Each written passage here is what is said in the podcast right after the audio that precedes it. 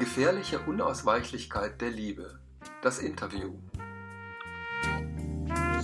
Mit welchen Gefühlen ist das eigentlich für dich verbunden, so ein Buch zu schreiben, das vielleicht auch voller äh, romantischer Ideen, voller sexueller Fantasien vielleicht sein könnte, wenn diese Vision von diesem geheimen Tempel da ist. das für dich irgendwie peinlich, dich damit zu zeigen? Da bin ich irgendwann mal über folgenden Satz gestolpert. Wenn du dich nicht schämst für das, was du da schreibst, dann hast du es verbockt.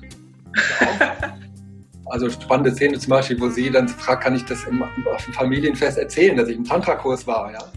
Ah, das heißt, okay, in deinem Buch ähm, gibt es jetzt wie so eine kleine Chance, durch einen kleinen Spalt in deine Tantra-Gruppen zu gucken? Ist das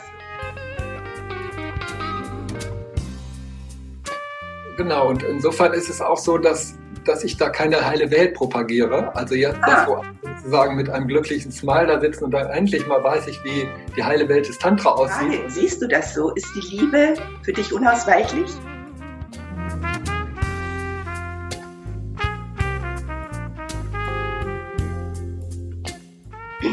Ja, hallo Salim. Hallo Adriana. Du hast ein neues Buch geschrieben, Die gefährliche Unausweichlichkeit der Liebe. Ja. Diesmal ein Roman, an dem, wie ich gehört habe, du sieben Jahre geschrieben hast. Es waren zehn Jahre. Es waren zehn Jahre. Ja. Mich würde interessieren, du bist ja Paar- und Sexualtherapeut, du bist Tantra-Lehrer, Seminarleiter für alles rund um Liebe und Eros. Ja. Und ich kenne eine Reihe deiner Bücher, die du bereits geschrieben hast. Ähm, und das waren ja mehr so in Richtung Sachbücher. Ja. Und jetzt bist du in, auf einen Roman gekommen, ja. Und mich würde total interessieren, wieso dieser Wechsel, wie bist du da drauf gekommen, was hat dich inspiriert? Ja, also es sind eigentlich hauptsächlich zwei Dinge. Das eine ist, mit den Sachbüchern bin ich an eine Grenze gekommen. Und zwar hatte ich ein Buch geschrieben über Paradoxien, also über die Widersprüchlichkeit des Lebens und habe gemerkt, das lässt sich eigentlich abstrakt gar nicht so richtig fassen. Das kann man in, Einzel in einzelnen Menschen erleben wir das ja sehr unmittelbar, wie widersprüchlich wir sind, wie unberechenbar wir sind. Zum, hoffentlich, sag ich mal so. Ähm, das war eins, dass ich gemerkt habe, okay, da komme ich an eine Grenze mit dem Sachbuch und hatte dann Lust, das in einer anderen Form, also in Romanform, äh, weiter zu verfolgen. Aber noch wichtiger ist vielleicht, dass ich, äh, dass ich den Roman, den ich selber gerne mal lesen würde, äh, den habe ich nicht gefunden. Und äh, dann habe ich gesagt, okay, dann muss ich ihn wohl selber schreiben. Selbst ist der Mann. Ja, also und zwar kann ich jetzt vielleicht noch ein paar Sätze sagen. Warum? Also das eine ist, also das, was ich in meiner Arbeit erlebe, aber auch in meinen Beziehungen, also speziell natürlich auch in Tantra-Gruppen, das kommt in der Belletristik so gut wie überhaupt nicht vor.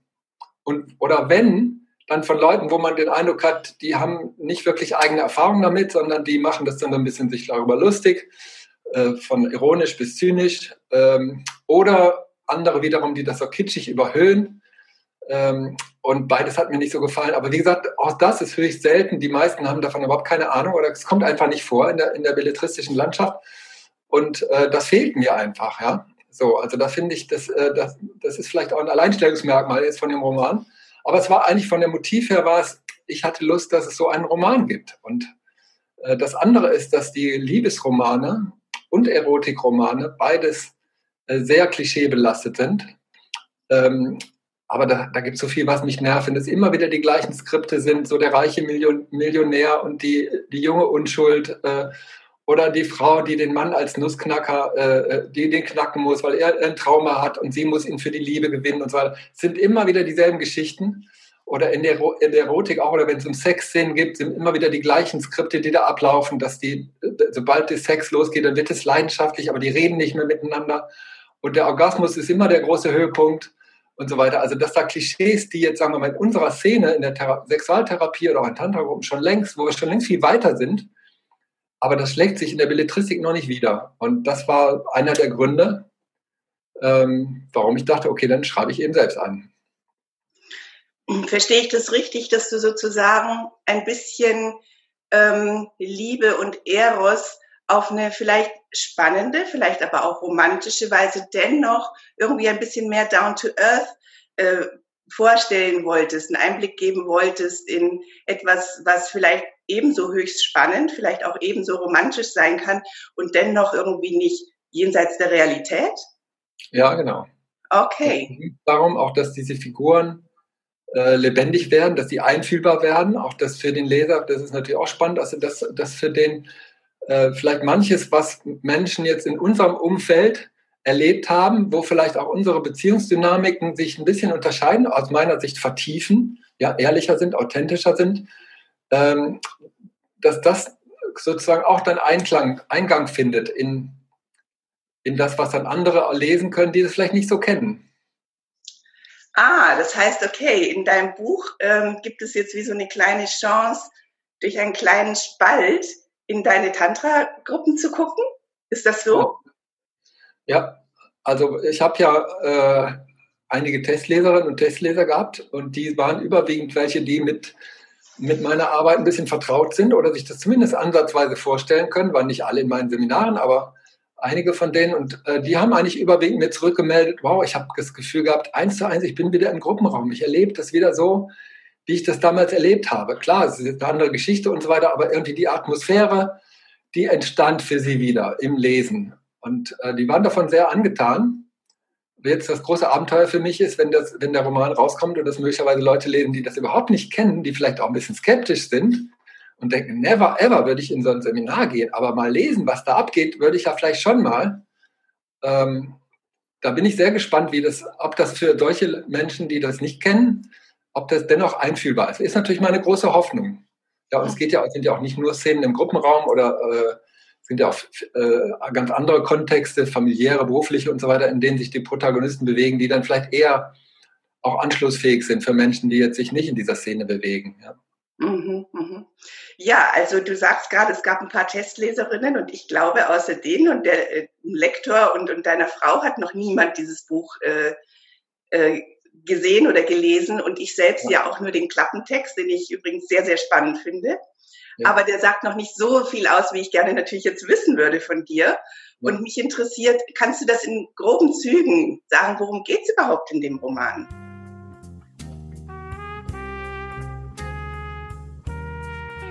Ja, also wie du schon gesagt hast, äh, ich beschäftige mich schon langer Zeit mit Liebe und Eros und auch mit Bewusstsein. Das sind so die drei Vokabeln, die auch meine Arbeit überschreiben und das sind auch meine Lebensthemen. Also sind das auch meine Romanthemen, ist ja ganz klar. Also das sind erstmal ganz grob gesagt so die Themen, um die es geht. Ähm, dann ist es so, klar, es ist ein Liebesroman, also es geht um eine Liebesgeschichte. Da stehen zwei Personen im Vordergrund und die Perspektive wechselt jeweils zwischen ihr und ihm. Also auch das äh, könnte für den Leser spannend sein. Also mal sozusagen in seine Mokassins reinzuschlüpfen und mal in ihre und, und, und zu sehen, was, was dadurch deutlich wird, was ja sonst oft nicht so geschieht. Und das auf unsere Perspektive. Also das ist eins. Dann wird das kontrastiert dadurch, dass beide in ihrem eigenen Umfeld auch gespiegelt werden durch bestimmte Szenen, wo der andere gar nicht dabei ist, ja, also familiäre, berufliches Umfeld und so weiter, äh, wo dann aber auch immer wieder das Thema Liebe, Eros, Bewusstsein eine Rolle spielt. Ja, also zum Beispiel von dem Protagonisten im Verhältnis zu seinem Sohn oder von ihr im Verhältnis zu ihrem Vater und so weiter. Also da tauchen ja die Themen auch immer wieder auf. Also spannende Szene zum Beispiel, wo sie dann fragt, kann ich das in, auf dem Familienfest erzählen, dass ich im Tantra-Kurs war, ja? Also das ist ja ein Thema, was auch viele kennen. Äh, und was das dann, also was das bei so einer Geburtstagsfeier dann macht, ja, wenn das plötzlich Thema wird, ja. Und äh, die ganzen skurrilen äh, muss ich jetzt schon lachen, wenn ich an die Szene denke, die skurrile Reaktion, die das hat von allen Leuten, die, oh, du gehst im Tantra-Kurs und so, ja. Also, äh, also insofern gibt es eben auch diese Ebene von ganz anderen Kontexten, also nicht Gruppenkontext. Und dann gibt es noch eine ganz andere Ebene, also wie ein Roman im Roman, der dann eine Vision äh, langsam sichtbar wird von einem, von einem geheimen Liebestempel, äh, wo dann Liebe, Sexualität frei jenseits von Tabus Tabus erforscht werden soll. Und dieser, dieser, dieser Roman im Roman, der äh, ist dann auch wie ein Katalysator für die Liebesgeschichte wiederum, ja, weil der natürlich kontrastiert einerseits die Sehnsüchte, die Ängste, all das, was so in Liebesbeziehungen zum Vorschein kommt, ist dann nochmal gespiegelt durch diese, durch diese sehr weitgehende Vision. Ne? Also das mal so grob. Kannst du dir was darunter vorstellen? Absolut. Und das klingt unglaublich spannend. Und wenn du das so erzählst, ja, dass du, dass das natürlich auch deine Lebensthemen sind Liebe, Eros, Bewusstsein. Und gerade als du die Szene geschildert hast, äh, wie das wohl ist, auf dem Familienfest zu sagen, man sei in einem Tantra-Kurs gewesen, frage ich mich, mit welchen Gefühlen ist das eigentlich für dich verbunden, so ein Buch zu schreiben, das vielleicht auch voller äh, romantischer Ideen, voller sexueller Fantasien vielleicht sein könnte, wenn diese Vision von diesem geheimen Tempel da ähm, lebt in deinem Buch. Ist das für dich irgendwie peinlich, dich damit zu zeigen? Ja, also ich habe zum Glück, äh, ich habe ja viel autodidaktisch gearbeitet an meinen äh, Schreibfähigkeiten, weil ein Roman zu schreiben ist was ganz anderes als ein Dachbuch. Musste ich also auch lernen. Und dann bin ich irgendwann mal über folgenden Satz gestolpert. Wenn du dich nicht schämst für das, was du da schreibst, dann hast du es verbockt. Damit beantwortest du also die Frage. Ähm, ja, ich schäme mich. Und gleichzeitig habe ich dann gemerkt, okay, das muss wohl so sein, weil ja klar, natürlich lege ich vieles von meinen Fantasien, von meinen Erfahrungen auf, von meinen Wünschen, Sehnsüchten, von meinen äh, äh, Flops, von meinen äh, beglückenden Erfahrungen, all das lege ich natürlich rein, aber natürlich fantasiere ich auch und äh, das sind ja nicht nur alles, bin ja nicht nur alles ich, sind andere Figuren, die haben andere Erfahrungen und jetzt kann, wenn jemand das liest, denkt er, was, so eine schräge Fantasie hat der Salim? Also was ist das ja, und äh, ich weiß ja nie, auf, also jemand anders, der es liest, weiß ja nie, was ist jetzt genau meins, was ist meine Fantasie. Ich meine, letztlich ist natürlich alles Ausgeburt von meinem Hirn. Insofern kann man mich für alles haftbar machen. Ja, und das ist schon ein bisschen äh, verletzlich auch, also mit sowas rauszugehen. Ich habe da auch ein bisschen, glaube ich, unbewusst deswegen zehn Jahre auf Zeit gespielt weil ich glaube ich auch ein bisschen mulmiges Gefühl dabei hatte, äh, dass das rauskommt und andere das lesen. Ja, so. Das kann ich mir sehr gut vorstellen. Und das macht es natürlich umso spannender. Ich meine, in deiner Rolle als Therapeut, in deiner Rolle als Seminarleiter, bist du mit deinen persönlichen Themen, so wie ich dich kenne, ziemlich weit draußen, ja, aus dem Geschehen und gibst den Raum für die anderen. Und jetzt ist es vielleicht auch mal ganz spannend zu gucken, was ist denn so im Salim alles drin. Na, viel Spaß. ja, gut. Du sagtest ähm, ein Roman im Roman und hast ein bisschen von Liebesroman gesprochen. Ähm, könnte das nicht auch ein Erotikroman sein?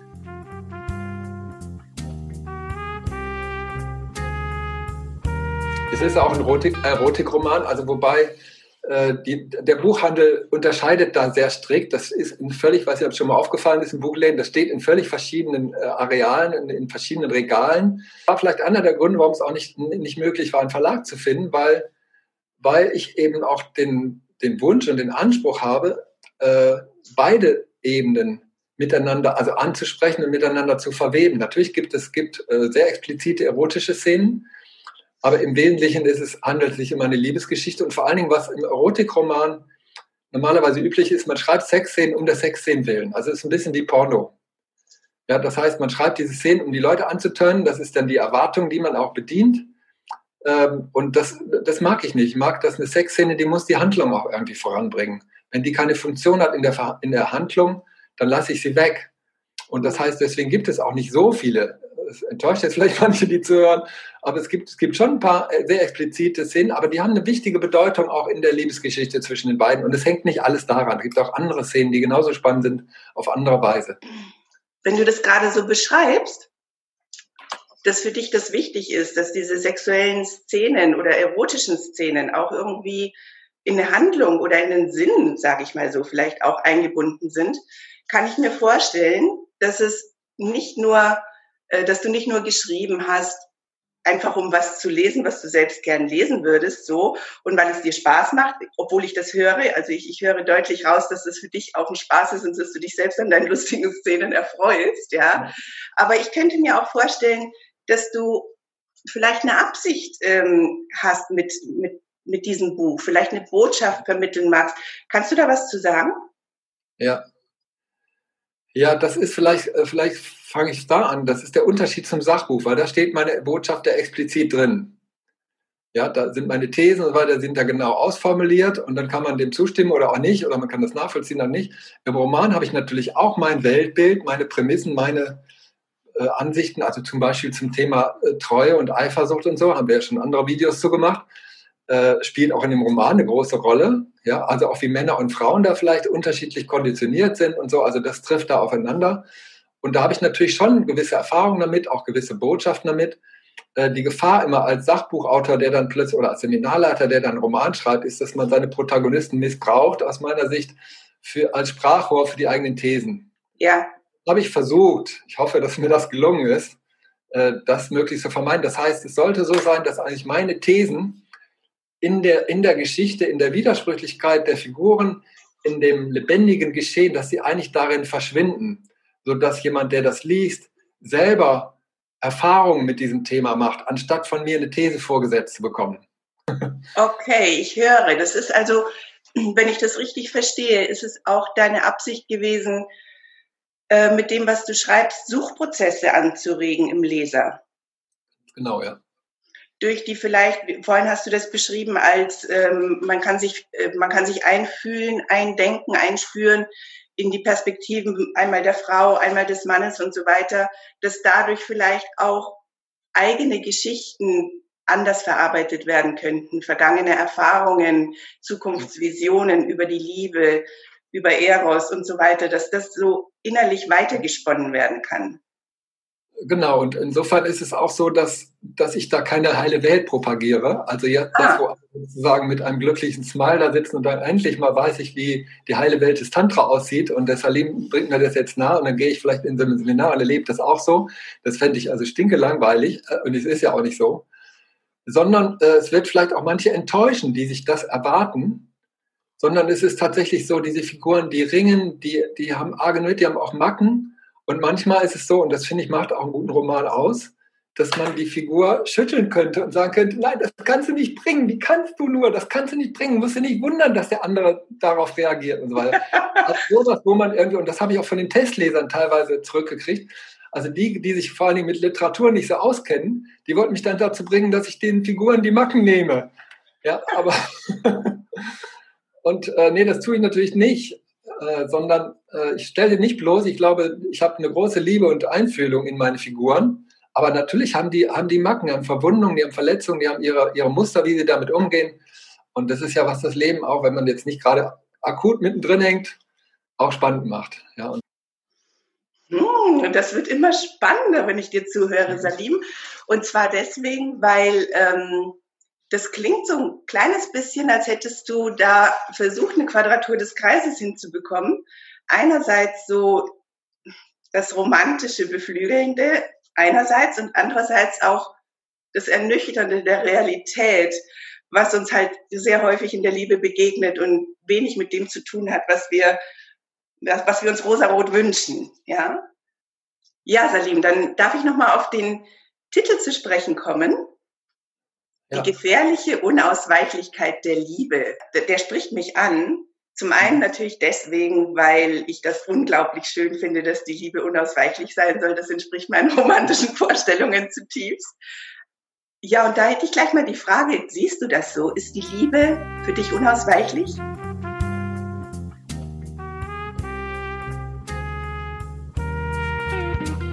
Ja, also man kann ja diesen Titel auf verschiedene Weisen interpretieren. Ähm, und das ist eigentlich auch was, was ich mag, also Mehrdeutigkeit.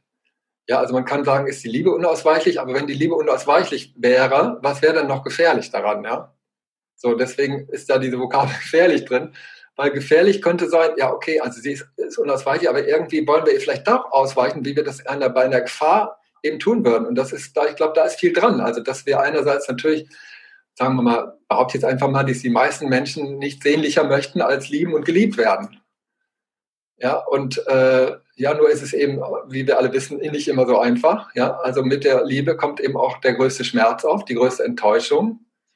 Ähm, und das ist was, was viele Menschen ambivalent werden lässt. Ja, also mit ihren, in ihren Beziehungen, aber auch in Bezug auf sich selbst. Ja, also, ähm, und und genau in diesem Spannungsfeld bewegen sich die Figuren. Also nicht nur die beiden Protagonisten, sondern eigentlich alle, jeder auf ihre Weise, äh, ist, mit diesem, ist in diesem Spannungsfeld. Ja, ich möchte lieben und geliebt werden, aber scheiße, es tut manchmal weh und manchmal möchte ich, äh, möchte ich dicht machen und mich da nicht drauf einlassen. Ja, und insofern ist, ja, und das ist auch ein Aspekt der Unausweichlichkeit, dass es eben uns auch mit unseren Mustern konfrontiert, mit denen wir die Liebe verhindern. Ja. Und dass sich das zuweilen wirklich sehr gefährlich anfühlen kann und ähm, darin eben sozusagen das liegt, wo wir ihr entweder vielleicht doch ausweichen können, weil es uns zu gefährlich erscheint, oder den Mut aufbringen können, uns dem irgendwie zu stellen. Und auch darum geht es in dem Buch, meinst du? Auf jeden Fall. Also das es gibt ja noch ein Band 2, kann ich bei der Stelle schon mal erwähnen. Also mindestens noch ein Band 2, der ist schon auch fast fertig geschrieben. Und äh, das heißt, da geht es nochmal weiter darum, also wie weit, es geht jetzt im ersten Band auch schon, aber da geht es ja eher ums Kennenlernen erstmal und überhaupt, wer bist du, wer bin ich, äh, passen wir überhaupt zusammen? Ja, da ist eine große Anziehung, aber auch große Differenzen. Also auch klassische Themen äh, möchte ich jetzt nur andeuten, von wo, wo, vielleicht sich Frauen mehr mit identifizieren, wo sich Männer mehr identifizieren. Das, das war übrigens ein spannender Punkt, auch von den Testleserinnen zurückgemeldet zu bekommen, die mir teilweise gesagt haben, sag mal, du als Mann, wie konntest du dich da so in die Frau einfühlen? Also das hätte ich nicht gedacht, dass ein Mann sowas schreiben kann. Ja, ist natürlich ein Riesenkompliment für mich. Mhm. Ähm, aber ist auch natürlich was, was, ich, was in dem Roman aufeinander trifft. Ja, also wie sind Frauen konditioniert? Was suchen sie in der Liebe? Was sind, wie sind Männer? Und da sind ja auch dann manchmal die umgekehrten Anteile auch in uns und wir projizieren nur so einfach auf den anderen. Das heißt, wie diese Begegnung dann stattfindet, dass wir sozusagen unsere eigene Prägung haben, aber diese anderen Anteil, den wir im anderen suchen, eigentlich auch in uns entwickeln müssen, aber vielleicht auch erstmal im anderen zurückweisen und so weiter. Also diese ganze Dynamik spielt dabei auch eine wichtige Rolle. Ne? Ich muss den Roman lesen. ja, gut, Salim. Okay, dann, dann kommen wir zu, zu der Frage, wo kriege ich denn das Buch? Ja, wie, wie, wie komme ich jetzt endlich ran?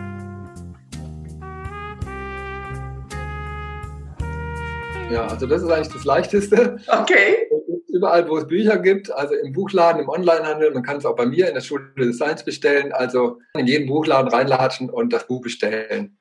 Und ab wann, Salim? Und Mitte November ist jetzt mal angepeilt, den genauen Termin weiß ich jetzt noch nicht. Also es wird es auch als E-Book geben, also einmal als Printausgabe 12,90 Euro, als E-Book 7,99 Euro. Und äh, Mitte November hoffe ich, dass es soweit ist. Gerade noch rechtzeitig für den Weihnachtstisch. Wow, okay, gut. Mitte November kommt eine spannende Zeit. Ja, und vielleicht noch ein Hinweis fällt mir gerade ein. Also man kann diesen Kanal abonnieren. Wir haben auch schon andere interessante Gespräche geführt und da ist so eine kleine Glocke, die kann man aktivieren und dann wird man autom automatisch äh, informiert, wenn ein neue, neues Video erscheint. Und äh, vielleicht mache ich auch mal eine Online-Lesung oder irgendwas, was sich noch auf das Buch bezieht oder so. Also das wäre eine Möglichkeit, das zu abonnieren. Dann ist man auf jeden Fall informiert. So, das wollte ich nur sagen. Und Salim, wenn ich vielleicht an der Stelle auch noch erinnern dürfte, dass du unten verlinkst auch deine anderen Bücher, die alle sehr ja. lesenswert sind und genau. ich ein großer Fan von bin. Ich denke, ähm, das schadet nicht, das in die Welt zu bringen. Okay, ja, danke für den, für den Hinweis, werde ich machen. Gut, Salim, ich danke dir vielmals. Okay, ja, danke dir für deine Fragen. Und danke für die Antworten.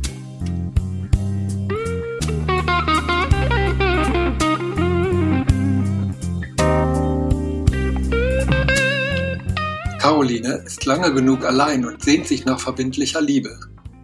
Warum interessiert sie sich dann ausgerechnet für Alex? Der will nämlich nie wieder zulassen, dass konventionelle Treue die Lust erstickt. Ihr erstes Date endet trotz intimer Momente im Desaster. Doch das beidseitige Verlangen ist stark und so geben sie sich im Tantra-Workshop eine zweite Chance.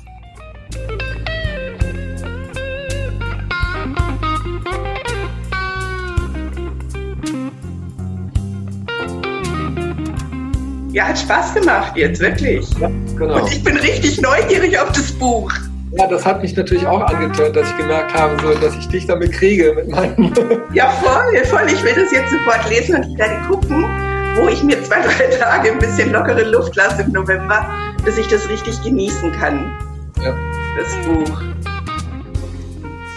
Der Roman Die gefährliche Unausweichlichkeit der Liebe ist im Eigenverlag erschienen und kann überall im Buchhandel erworben werden, genauso wie auch in der Schule des Seins.